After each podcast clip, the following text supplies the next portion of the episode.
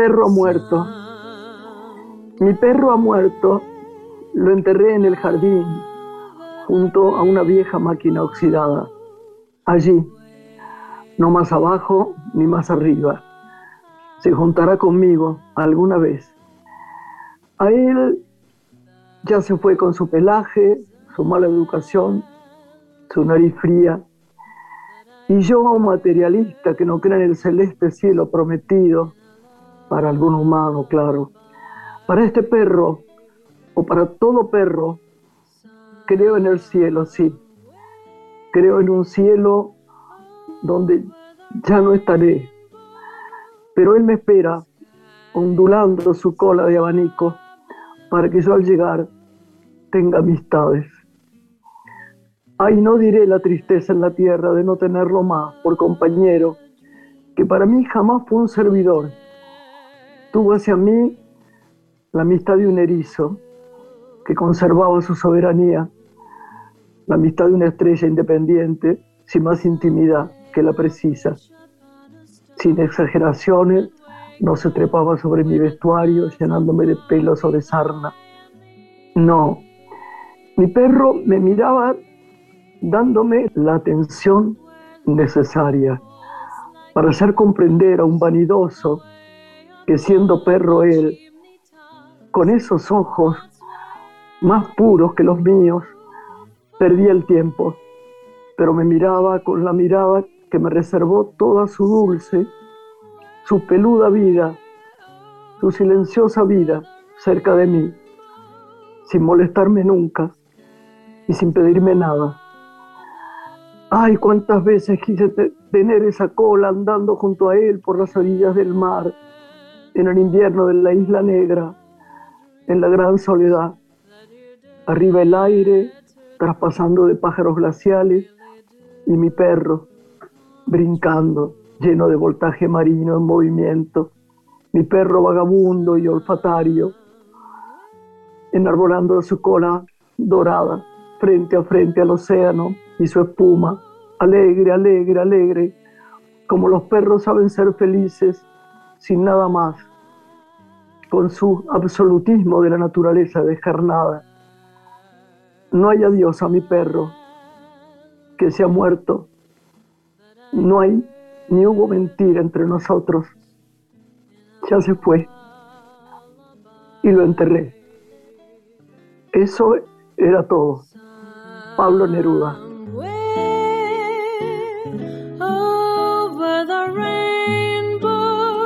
Hola Lore querida, buenas noches. Hola, buenas noches. Qué hermoso poema nos regalaste para comenzar hoy. Vos sabés que hoy tenemos dos personas muy queridas eh, una, bueno, íntimo amigo mío y otro que vos seguís mucho, ¿no? Y los dos, estoy segura, son amantes de los perros, sobre todo uno que hace tanto y tanto y tanto, tanto para, para los perros.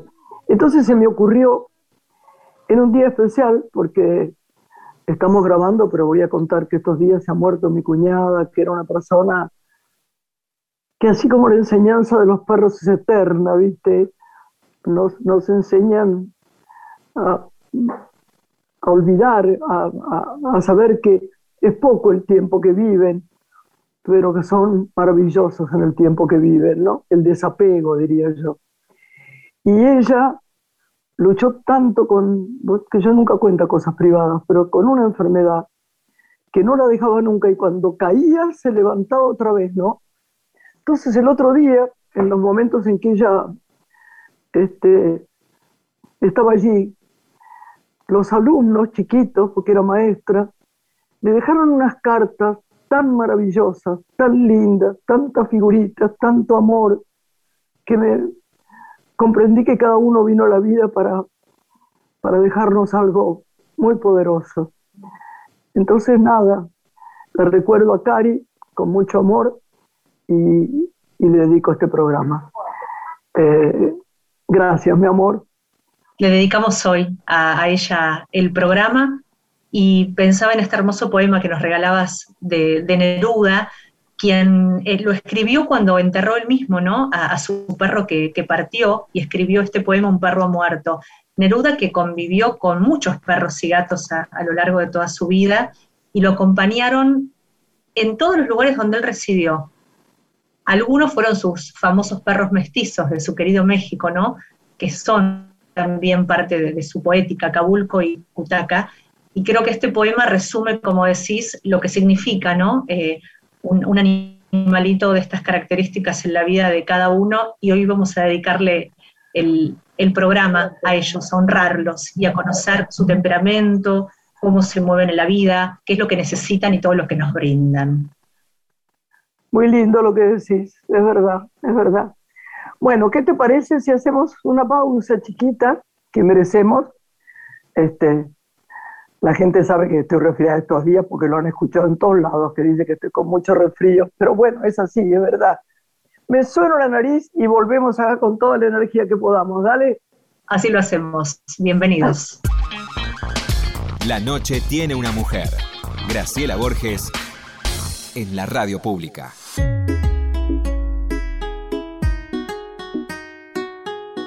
Bueno, Lore, eh, llega mi amigo. Yo no, no puedo nombrarlo porque a usted le corresponde, pero yo creo que todo el mundo sabe desde hace mucho tiempo que cuento con un querido amigo que me da tiempo y amistad como para pensar, reírme, reírme mucho, discutir, eh, querernos, hablar con libertad sobre la familia. Mira qué cosa rara, ¿no? Porque eh, con un periodista es bastante difícil, que además es de cine, entre otras cosas, entre otras cosas. Y viste que uno tiene como una sensación de, no mezclemos, ¿no? Nosotros sí mezclamos. Por ejemplo, presentamos un día un libro. Yo me acuerdo perfecto que era en el barrio de Belgrano y en, un lugar era una librería estupenda, que siempre me olvido el nombre, y llovía a cántaros, ¿no? baldes de agua, no sé cómo. Bueno, y llegaron los que llegaron.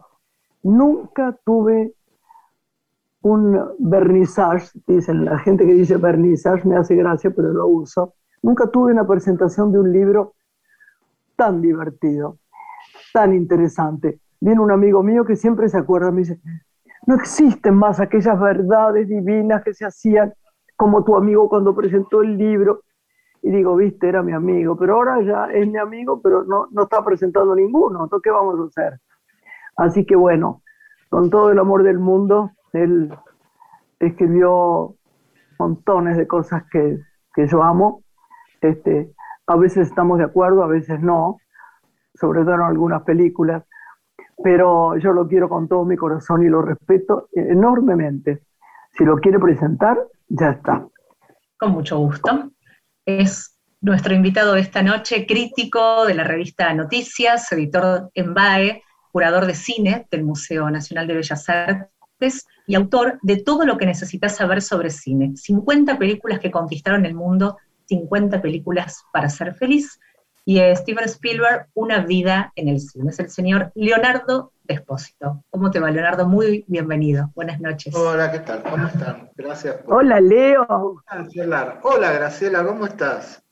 Hola, mi amor. Y el enano, eh, me refiero a su hijo, que es divino de morir. Cosas familiares. Sí, el enano, por suerte en el colegio, por suerte en el colegio, lo cual deja... Porque Vos no sabés, el enano, cuando vos estás escribiendo una crítica pesada, compleja, sobre una película pesada y compleja, se te agarra el brazo y te pide que le armes una casa de Rusty. Cosa que yo hago, y después vuelvo a escribir una crítica pesada y compleja. Este, no, ahora está, se, le fue a buscar a la, mamá la fue a buscar al colegio y de ahí se iban a tomar la merienda, cosa de que yo pudiera hablar sin que vos veas cómo construyo casas con Rusty. Que es una, una que además, digamos, digamos que su mamá es una estupenda periodista, que se llama Lenny González, y que es amiga, además, muy querida, que no la hemos tenido acá, pero tenemos que invitarla. Y yo, para no volverte loco con, estos minutos que tenemos para que vos hables, y creo que Lorena quiere saber muchas cosas que nos podés recomendar, hablar o lo que fuera, este, voy a callarme la boca y voy a dejar que Lore te pregunte, te quiero, te quiero y te quiero. Vos ya sabés que sí. Yo, yo la boca, mucho, sí. Pensaba en el querido Museo Nacional de Bellas Artes, tenés el rol de, de curador de cine, y me preguntaba cómo se está manejando en tiempos de pandemia el ciclo de cine de ese espacio y cuál es el criterio de selección de lo que vos venís haciendo allí. Mirá, eh, este año fue, es un poco más complejo porque además hay, em, la sala se está arreglando, o sea, hay un arreglo edilicio. Entonces la sala no está funcionando básicamente por eso. El año pasado fue bastante complejo porque lo único que pudimos hacer fue un par de ciclos eh, con material que las embajadas nos permitían pasar online. Ha pasado algo complicadísimo. Siempre el criterio de selección es con, digamos, o por lo menos el que a mí se me ocurre, es el de eh, la educación a través del disfrute. Vamos, vamos a ponerlo de esa manera. Vos agarrás un tema, un país, por ejemplo, ves las películas que hay disponibles, porque uno, uno, quisiera hacer un ciclo soñado con X, Y o Z, pero no siempre está disponible. Los problemas de derechos son muy grandes. Ahora, ahora, te voy a comentar eso, es muy breve. Entonces vos vas armando como una narrativa, decís, bueno, pero ¿qué puedo contar con, haciendo, si yo fuera el, el, espectador ideal que va a ver todas las películas, ¿qué cuento me cuenta ver tal película y después esta y después este y después esta? ¿Qué ideas saco claro, parar o de ver una o sea, como, como quien lee una novela, pero viendo muchas películas. Siempre fue el criterio y que también permita disfrutar. Yo soy muy de pensar que si vos no disfrutás de lo que ves, si eh, eh, el arte al que vos accedes, la obra, no te provee algo de placer, aunque sea un placer intelectual, eh, no sirve porque no se fija en tu memoria. Entonces, eso no genera ideas. Siempre fue el criterio de selección. A partir de lo que había, ¿no? Por eso. Ahora, a partir de, lo que pasó, bueno, siempre se dice, frase común de los nuevos tiempos es la pandemia aceleró los tiempos, ¿no? Lo que ha venido pasando fue que el año pasado las plataformas, los grandes del, negocio digital, se compraron muchas películas, se compraron los derechos de exhibición. Y nosotros solo podíamos armar ciclos online, porque la gente no podía ir al cine lo cual implicó que la cantidad de películas a seleccionar se redujera todavía más, porque tienen dueño. Los costos ya no es de la cuestión de que el costo sea prohibitivo, siempre fueron muy caros. Pasar, hacer un ciclo de cine siempre es caro. Muy, muy caro. Yo no sé eso, muy caro, sí. Es muy caro. Pero ahora directamente no te las prestan para digital. Eso tiene que ver con cuestiones tecnológicas, con que se puede piratear, etc. Entonces, eso restringió más. Aún así, uno usa el ingenio. Y lo que sucede también es que del cine, como de cualquier arte, pero sobre todo del cine, vos lo que conoces es la punta del iceberg. Los siete octavos del iceberg están bajo el agua de, cualquier cosa. Y hay muchos, muchos eh, eh, servidores gratuitos, instituciones que tienen una gran cantidad de cine a descubrir que permite valorar el otro cine que sí y incluso es mejor. Entonces, por eso día lo que hicimos el año pasado, y vamos a seguir haciendo este año, es hacer como listas de recomendaciones con enlaces a películas que se pueden ver, por ejemplo, gratuitamente. Y eso genera una narrativa también. De seguir haciéndolo vía digital. Para mí no hay nada mejor que ir a la sala de cine, porque el impacto es de, otro tipo. Pensamos eh, todos de la misma manera, pero... Claro, o sea, pero el, tema de ver una comedia y que la persona al lado se ría, multiplica tu risa. El tema de ver una película de terror, que la persona al lado se asuste, multiplica tu, miedo. De algún modo, eh, eh, eso genera, hay una cuestión comunitaria en el cine, de compartir como si estuvieras en misa, ¿no? Una experiencia, eh, que creo que no se pierde, pero hay que reconstruirla. Eh, creo, igual creo que nosotros a partir de septiembre vamos a tener por fin alguna muestra presencial y, bueno, vamos a empezar a seguir desde ahí. Pero ya te digo, incluso hoy, y esto con esto cierro esta pregunta, es más fácil pasar películas presenciales te cobran menos los dueños de derechos, porque como el negocio está en el digital y va poca gente a las salas, entonces te la prestan. Ah, sí, para pasar en sala, sí, te la presto. Que para, para armar los ciclos digitales. Resulta muy complejo, pero todavía, si uno se encuentra el lugar y sabe, eh, eh, encuentra el material como para armar esa, esa, esos ciclos que valgan la pena. Decime una cosa, Leo, este, ¿tenés tiempo? No te hablo ni siquiera del teatro. ¿Tenés tiempo de ver películas nuevas? ¿De ver series nuevas? Yo no sé, creo que a vos no te gustan las series, ¿no? ¿O sí te gustan? Eh, no, me pasa, no, no, es que no me gusten, eh, me gustan, pero me cuesta mucho engancharme con las series. Ahí está, sí. Eso, eso es complejo, pero más que nada por un tema de, de, cómo, cómo, el trabajo diario. Yo tengo 50 millones de trabajos y, me cuesta mucho tratar de seguir una narrativa con, con, con el tiempo Sí, veo películas nuevas. Lo que sí te puedo decir es que me cuesta mucho también encontrar algo, yo no sé si esto es de formación profesional, o sea, yo hace 27 años que escribo sobre cine, llega un momento que la novedad, eh, para que algo te sorprenda es medio difícil, ¿no? Es lo que hace que vos vayas perdiendo un poco el placer de, de reencontrarse en otro lado, lo encontrás escribiendo más que, que mirando. Pero sí, veo películas nuevas. Lo que sucede es que me cuesta mucho encontrar algo, no que me sorprenda ya, sino que me, que me conmueva realmente. Porque Pero vos no encontrás, ¿no te pasa un poquito como a mí, Leo? Creo que le hemos hablado ya en privado. ¿No encontrás que le falta emoción a las cosas? Sí.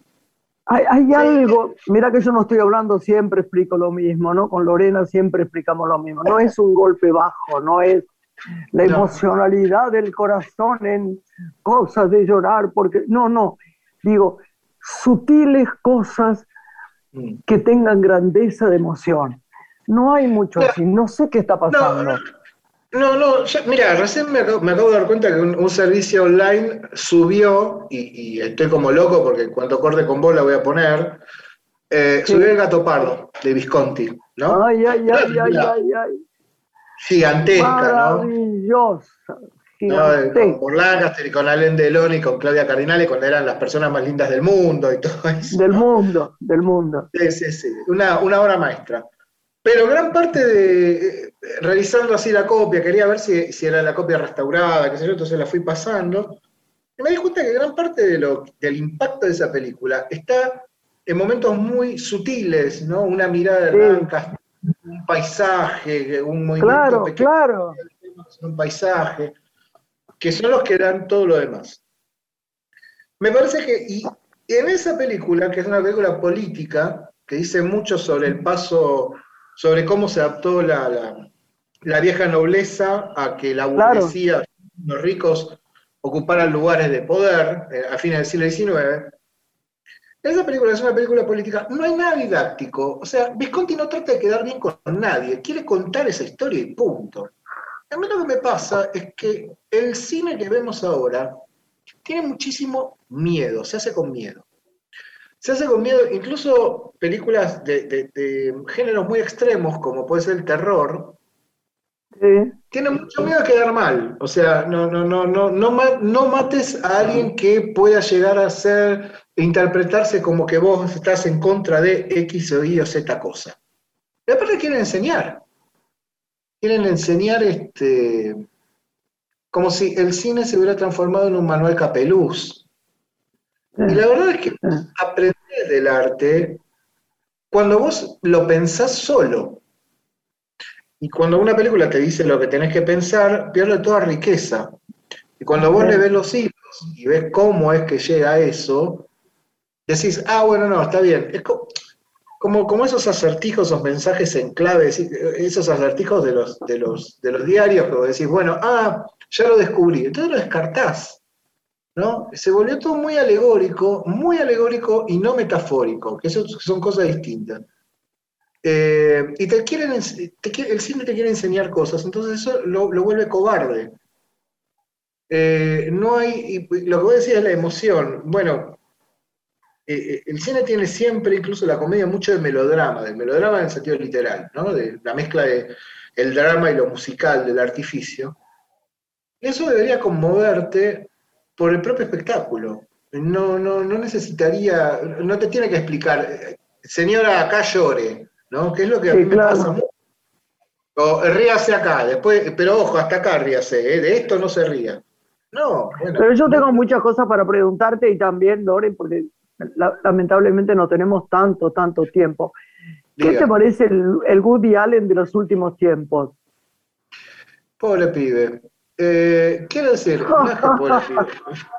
Eh, me parece que eh, ahora, ahora parece como que sacó el pie del acelerador, ¿no? Pero Allen tiene la necesidad de filmar. La necesidad de contar todo. A mí me parece que ese es el gran, el gran defecto, y la gran virtud y el gran defecto al mismo tiempo de Allen. Que es que quiere poner todo lo que tiene en la cabeza, lo quiere mostrar de algún modo. Y a veces las películas le salen bien y a veces no le salen bien. por ejemplo, Blue Jasmine, que es básicamente una versión de un tranvía llamado Deseo, de hecho es casi una, casi una adaptación a estos tiempos, es genial. Te pido, te pido, te pido, te pido que no me digas algo malo de esa película porque la amo con todo el corazón. No, a mí me parece no, esa, me parece genial, me parece que es su última gran película, en serio. Sí, es verdad. Y, otras posteriores, digamos, para no, no mencionar nombres, digamos, no, no, no, son como, me parece que está como en el estadio de esbozo, ¿no? como Woody Allen nunca llegó a ser un... Tiene grandes películas e incluso obras maestras, pero nunca llegó a ser un maestro, un gran maestro. O sea, no fue un gran inventor de formas, como decía Truffaut de Hitchcock. No fue Hitchcock. Y vos viste que él dice además que, que, filma para entretenerse. Dice que la vida es para entretenerse. Exactamente. Y se nota a veces, se nota. Se nota. Se nota porque muchas cosas vos decís, esta escena sería genial si lo hubiera trabajado un poco más, pero es como que queda en el estadio de borrador. Muchas películas de él están en estadio de borrador, pero al mismo tiempo tienen una cosa muy vital, que parece que justamente eh, como filma para no aburrirse, hay algo de sinceridad en esas películas, incluso en sus errores, que vos lo encontrás en otro cine hecho eh, eh, con, digamos, con más presupuesto, con más forma, o con, más tiempos, o con más producción, con más preparación previa. Eh, me parece que nada, e, e, es, aparte es como un amigo, ¿no? Es el que te acompañó, es uno de esos directores que uno vio toda su carrera a medida que fue creciendo, él y fue creciendo uno. Entonces, es muy raro tener que criticar, uno le puede criticar película a película, pero cuando lo ves en conjunto hay como una cierta coherencia de cómo se pasa de un lado al otro. Sí, sin duda. Lore. Leonardo, ¿qué cineasta te gusta en este tiempo por su modo de narrar y el cine de qué país? te convoca?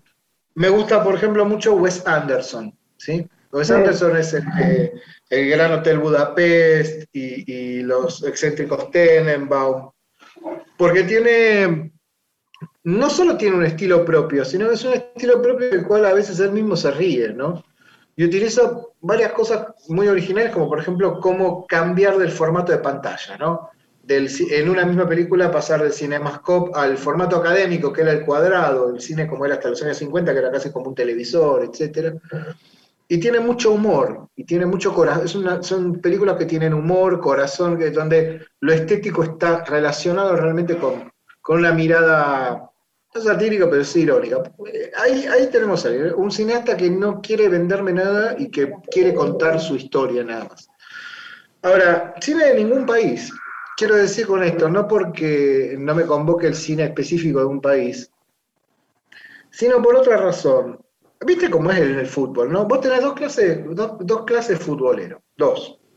El hincha de un equipo, al cual no le importa cómo gane su equipo, si gana con un gol con la mano no le importa, no importa si juega bien, lo que le importa es que gane.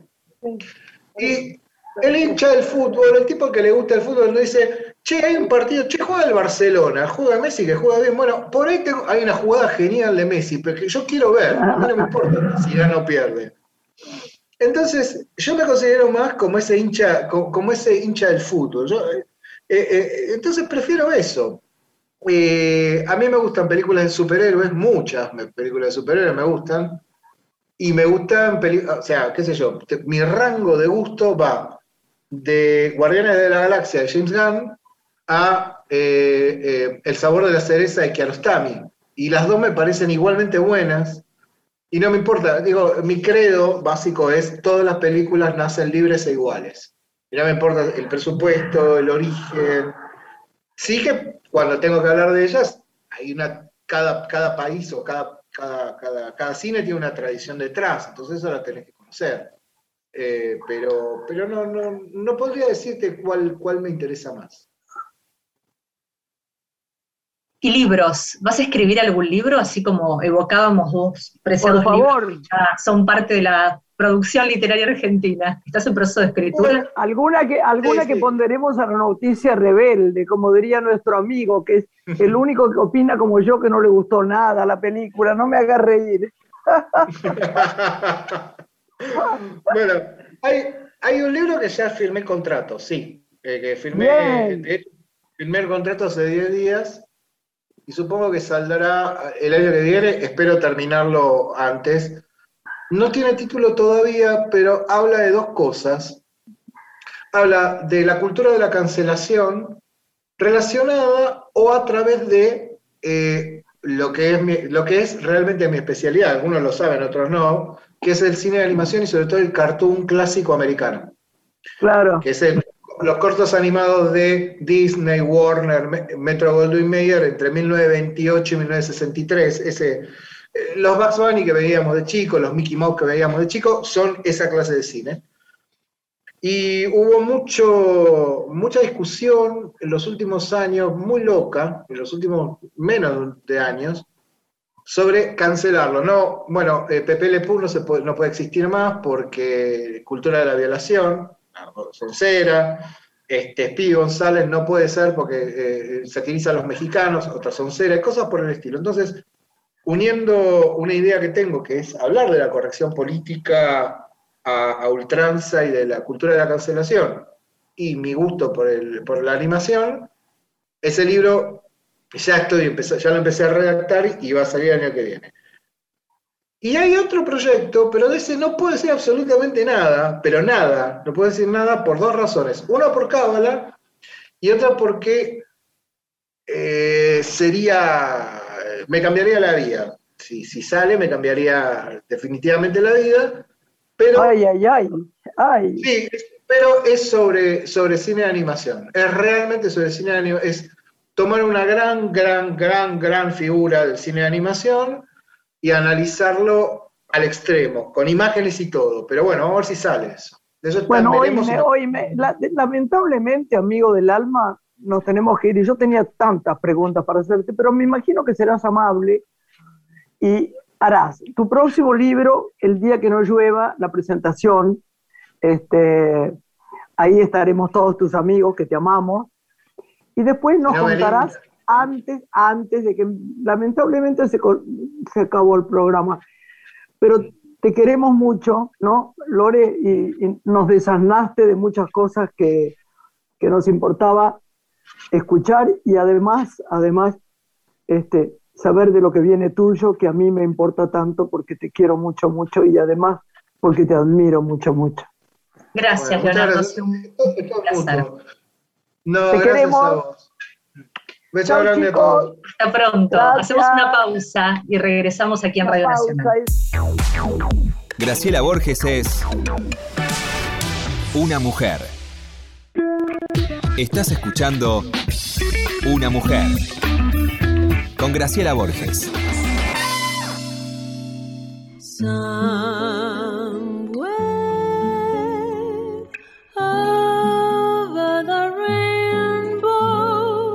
Bueno, Lore, llegó el momento de los animalitos que amamos, por eso hablamos tanto antes y le dedicamos hasta un poema de, Neruda, ¿no? Y qué bueno que nos, nos cuesta tanto hablar de, la ida y venida y de lo que amamos los perritos, ¿no? Creo que algunas personas, eh, yo veo en las redes sociales que dicen cosas acerca de que, ¿por qué no amamos más niñitos? Los amamos más enfermos, los amamos. Pero los sin voz son para mí de un nivel de emoción y de alegría que la verdad me va a encantar escuchar este invitado que vos tenías tantas ganas de oír. Y yo siempre estoy como, no hay un día que no recuerde a mi perra, que era bravísima, pero que la extraño, mi pancha querida. Así que bueno, ¿Nos lo presentás? Claro que sí. Él es licenciado en geología, entrenador de perros. Sus perros fueron estrellas de la televisión, el cine y la publicidad. Hace 25 años entrena perros y casi 30 eh, trabaja con los animales. Él da talleres, tiene un pensionado, un centro de entrenamiento y está escribiendo un libro acerca de su pasión por los animales. Pampita Montenegro nos visita esta noche. Muy bienvenido, ¿cómo estás? Muchísimas gracias. Este, Hola, tengo que ¿Cómo estás, Graciela? ¿Cómo estás? Un honor estar con usted. Ay, ¿cómo? Me vas a decir que usted me retiro en este momento de la radio y de la vida. Eh, yo soy, yo soy de campo, querida. Yo soy de campo, de pueblo, ¿viste? Trato yo también, yo también, yo también soy de campo. Pampita, qué alegría que, que, tengamos esta comunión de unión y de amor por los perros, ¿no? Sí, este, mira, yo este, te vuelvo a decir que para mí es un honor estar este, hablando con ustedes.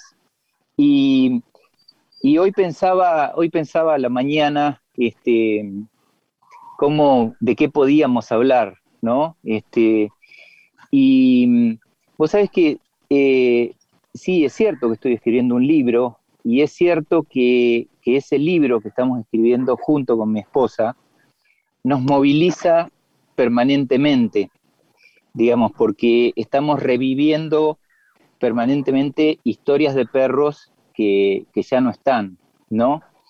Y vos sabés que en, un momento, eh, no sé por qué, me, acordé de algo. Este, yo cuando, cuando tenía 12, 10, 12 años, eh, leía, este, leía una historieta que, era de, estas revistas El y D'Artagnan, este, de editorial este, Columba, ¿no? Y había una historieta que se llamaba Gilgamesh, Gilgamesh, ¿no? El inmortal. Este, que, era una historieta, es un cómic, que está basado en la epopeya de Gilgamesh, que, es este, cuando encontraron las tablillas, este, unas tablillas de arcilla en, en Babilonia, en, lo que es la Mesopotamia, ¿no? Eh, este, es la primer historia eh, escrita de la literatura, la epopeya de Gilgamesh, que después aparece en la Biblia. Este, en realidad esta primera historia no era de los babilonios, sino de los sumerios, que son de las primeras civilizaciones, ¿no? Bueno, y cuenta, cuenta la historia de un rey, que era Gilgamesh, que estaba obsesionado con la inmortalidad porque había sufrido mucho, mucho la muerte de, su gran amigo Ikidu. Entonces deja el reino y empieza a, viajar para tratar de encontrar la inmortalidad. Este, así se contacta con el único superviviente o sobreviviente de, este, del diluvio, que se llama, llamaba Unapistim. Y eh, bueno, la historia va, este, es hermoso este, la historia de la epopeya de Gilgamesh, pero la historieta termina distinto, o sea, eh, Gilgamesh al final no, no encuentra la inmortalidad y se da cuenta de que la inmortalidad está en lo que nosotros hacemos y dejamos para el resto de la humanidad. Pero en la historieta, Gilgamesh finalmente eh, consigue la inmortalidad, ¿no? Y este, los distintos episodios son Gilgamesh a lo largo de toda la historia de la humanidad, hasta llegar a la actualidad, ¿no?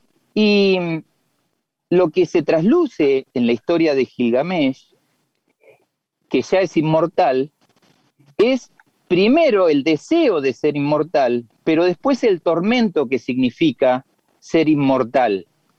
Con esto de morirse, eh, que a uno lo maten y volver a, vivir. Y, el tormento sobre todo está en que, en que él amaba y, y él ya sabía que al amar, las personas con que él amaba se iban a morir y las iba a tener que despedir. Entonces le empieza a pasar que, que en determinado momento no quiere amar más, porque no quiere pasar por el sufrimiento de despedirse. Y te juro, Graciela, que, que, cuando yo me acordé de esa historia, y no sé por qué me acordé de esa historia, dije, nosotros en relación a nuestros perros somos Gilgamesh. O sea, por nuestra vida pasan incontables perros a los que... Y empieza a pasar a veces uno escucha, no, no quiero tener más perro porque no quiero amarlo, porque no quiero despedirlo.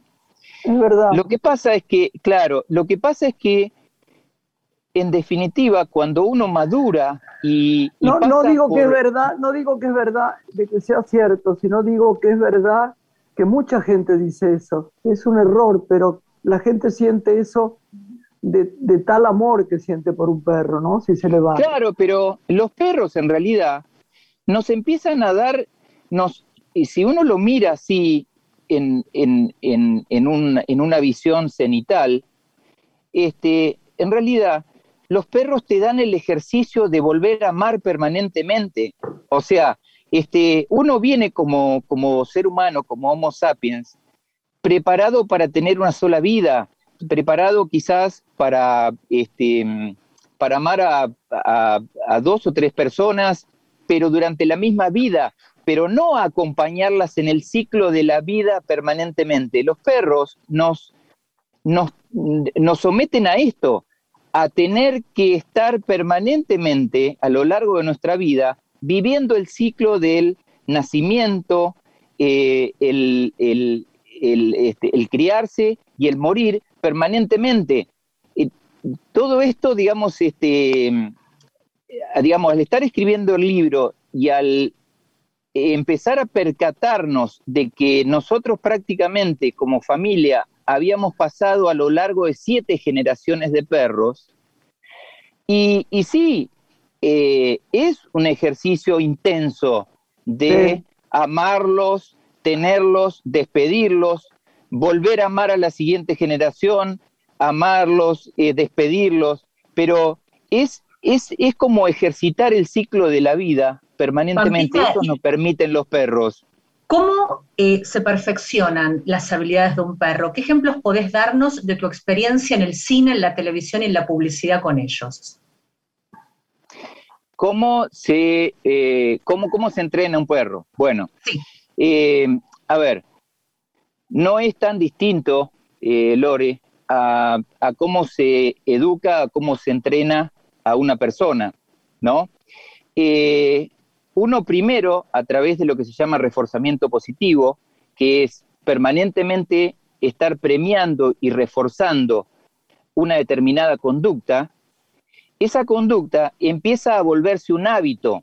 Si uno analiza cómo uno fue eh, creando sus propias conductas, en el fondo es eso lo que pasó y quizás no de manera planificada y ordenada como lo hace un entrenador con un perro. Y eso en un humano pasa a lo largo de toda una vida y en un perro es todo mucho más vertiginoso.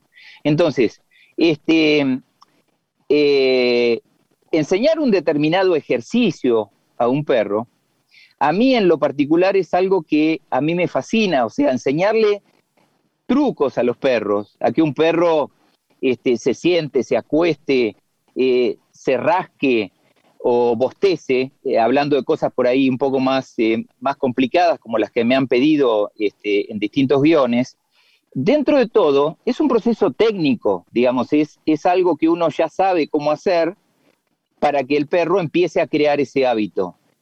Lo que, no sufren, no, no sufren, no sufren cuando los enseñas, ¿no? No, no, en absoluto. A lo sumo, digamos, cuando vos querés obviar una conducta, Graciela, lo que haces es no premiarla. O sea, eh, eh, en realidad es retirar el premio y, el perro sigue haciendo lo que sí le, le, provoca un beneficio y eso es lo que fija la conducta, ¿no? Este, te decía Lorena que en realidad eh, todo esto es muy bonito, lo que es a veces más complicado es cómo eh, involucramos a los perros en nuestras vidas y cómo a veces le encontramos la vuelta a lo que en principio es definido como un problema de conducta, ¿no? Que yo personalmente creo que tiene que ver muchísimo más con las dinámicas de las familias y con las estructuras de la familia que lo que le pasa al perro en particular. En realidad, los perros no eligen venir a nuestras vidas. Nosotros tomamos esa decisión. Nosotros vamos y adoptamos un perro, o nosotros vamos y compramos una determinada raza, eh, y, y lo llevamos a nuestro ambiente y a nuestra familia, y tratamos que esa adaptación sea perfecto, sea perfecta por definición, o sea, por defecto. Y no muchas veces es así. Y yo de lo que, de lo que sí me he dado cuenta y es de lo que estoy escribiendo en este libro, es que eh, todas estas dificultades que permanentemente aparecen en la convivencia de los perros y a lo que llamamos problemas de conducta, en realidad eh, yo las tomo más como oportunidades de cambio, eh, oportunidades de evolución para las personas o oportunidades de sanación. Eh, nunca creo que sea casual que un perro llegue a la vida de una persona. Aunque esa llegada sea traumática y complicada, lo que viene, el lo que viene a, digamos, eh, de alguna manera proponer el perro con su llegada, es algo necesario para esa persona o para esa familia, por más difícil que sea llevarlo adelante. Es algo con lo que hay que lidiar y, nunca hay que olvidarse que esa elección es de uno, no es una elección del perro. Por eso siempre hay que hacerse cargo. Aún de los perros agresivos, ¿a eso te referís con las conductas a veces complicadas? Eh, todo tipo de todo tipo de conductas quizás es como mucho es, es más claro es más directo entender que, sí, cuando hay algún tipo de agresión en el perro hacia integrantes de la familia, hacia el afuera de la familia o hacia otros perros, eh, es indudable que ahí, digamos, se defina eso como un problema, ¿no?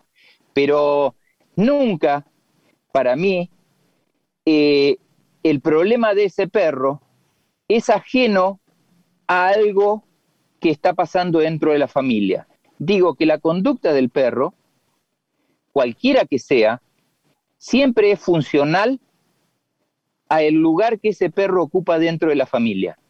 De alguna manera el perro nos viene a entrenar a nosotros, podríamos pensar, ¿no? Bueno, yo estoy hablando, en el libro entre, eh, hablo de eso, que en realidad no te puedo tirar ahora el nombre del libro porque sería demasiado obvio.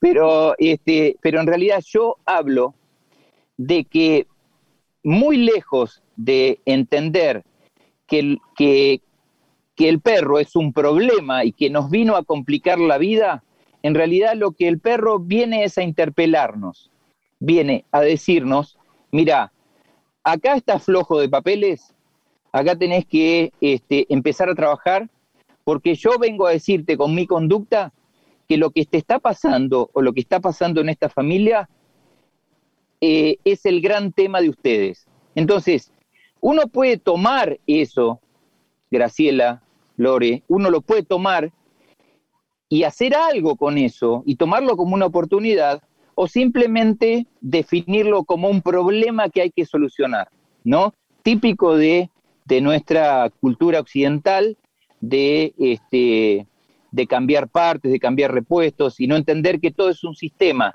y que cuando algo falla en el sistema es porque todo el sistema debe reconfigurarse, ¿no? De todas maneras, Pampito, yo sabes qué, es lo que, lo que pienso, que hay que tener cuidado con elegir raza.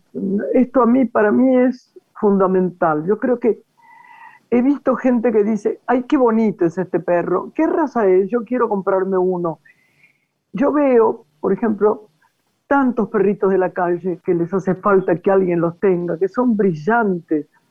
Yo no sé por qué los callejeritos son tan especiales.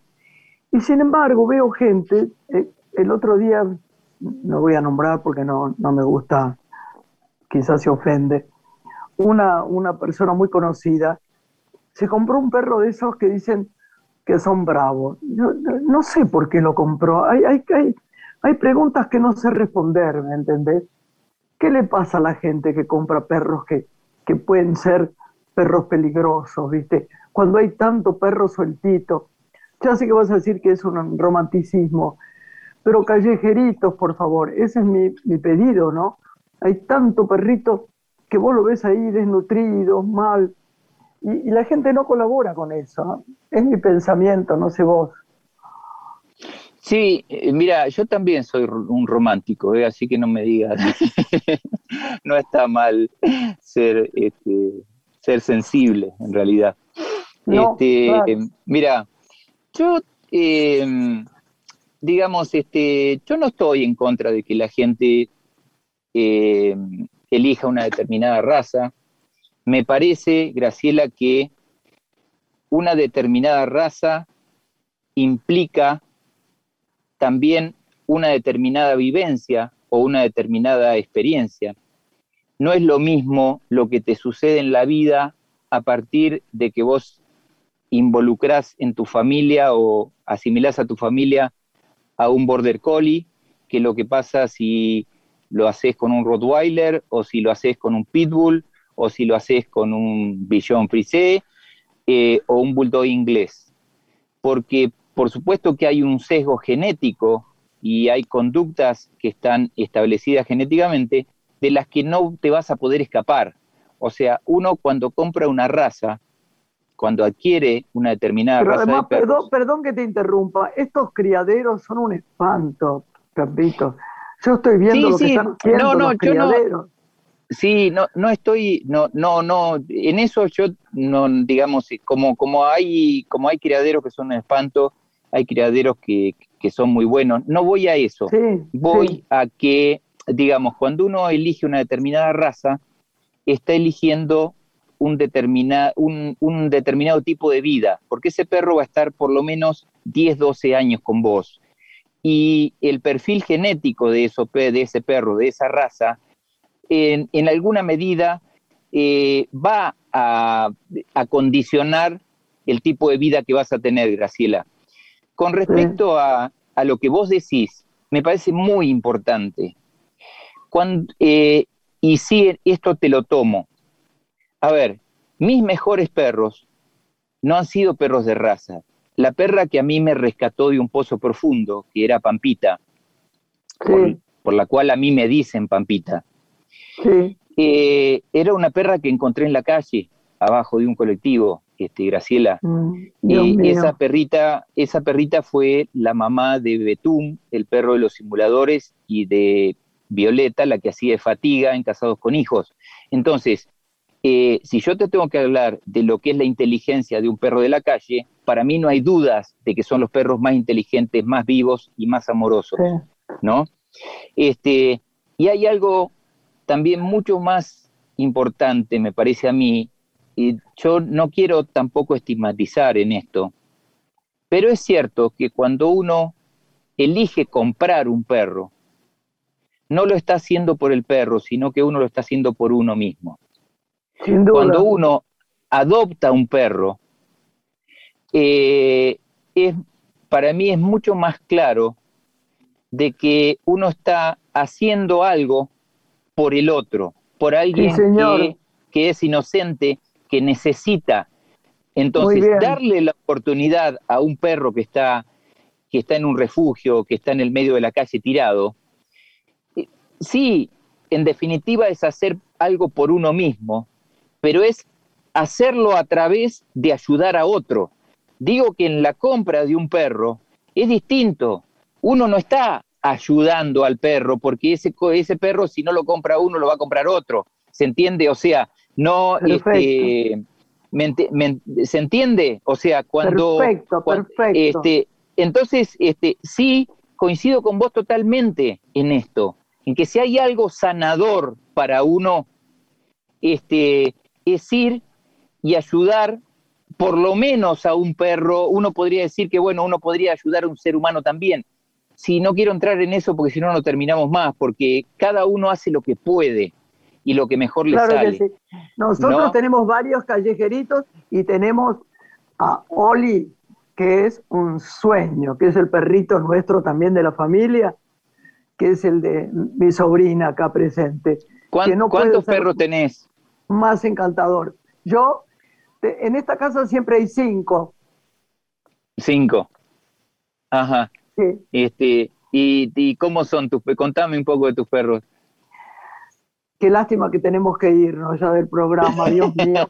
Bueno, son unos pequeñitos que parecen un poquito deformadas, la mía, que se llama, la tengo por acá, pero igual la, gente que está oyendo no la puede ver. Tiene las patitas más altas de atrás, es como una especie de, no sé describirla, como un, una, un pequinés, qué sé yo, paticorto, hay otro que es igual, hay otro que es negrita muy peluda hay otra perrita que trajimos de, cuando estábamos filmando, dos hermanos, la trajimos de Uruguay, que se llama Carmela. No todas son mías, ¿no? Son de mis amigas. Un negrito que lo encontramos que tiene una raza buenísima, pero no me acuerdo cómo se llama, muy peludito. Perros de la calle, pero entrañables. Así que la verdad, me gustaría que otro día nos sigas contando cosas, porque se nos dispara el tiempo de una manera, ¿no, Lore? Sí, quedó conocer las destrezas de los animales que entrenaste para el cine, la publicidad. En otra oportunidad por ahí lo podemos conversar. Cuando quieran, cuando quieran. Me encanta, este, me encanta hablar de perros en general, pero este, me encanta este, hablar con, con ustedes también. Este, me fascina. Ojalá podamos volver a hablar alguna vez pero seguramente que nos cuentes cosas de las razas y de, y de, y de, y de porque nos desarmaste, es verdad que es muy inteligente lo que dijiste, me conmovió mucho de cuando uno elige es para uno y cuando uno adopta es para hacer el bien. Esto es una maestría que nos has dejado. Así que muchas gracias, mi amor. Gracias, Querida, cuando termine mi libro te lo voy a llevar en persona y con, espero que sin barbijo, por supuesto que este, sí. ¿eh? Bueno, un beso enorme, Graciela. Con Lorena, con mucho amor. Un beso grande, grande. Bueno. Gracias. Chao, querida. Hasta pronto. Gracias. Adiós. Hasta pronto. Una mujer se ha perdido. Conocer el delirio y el polvo.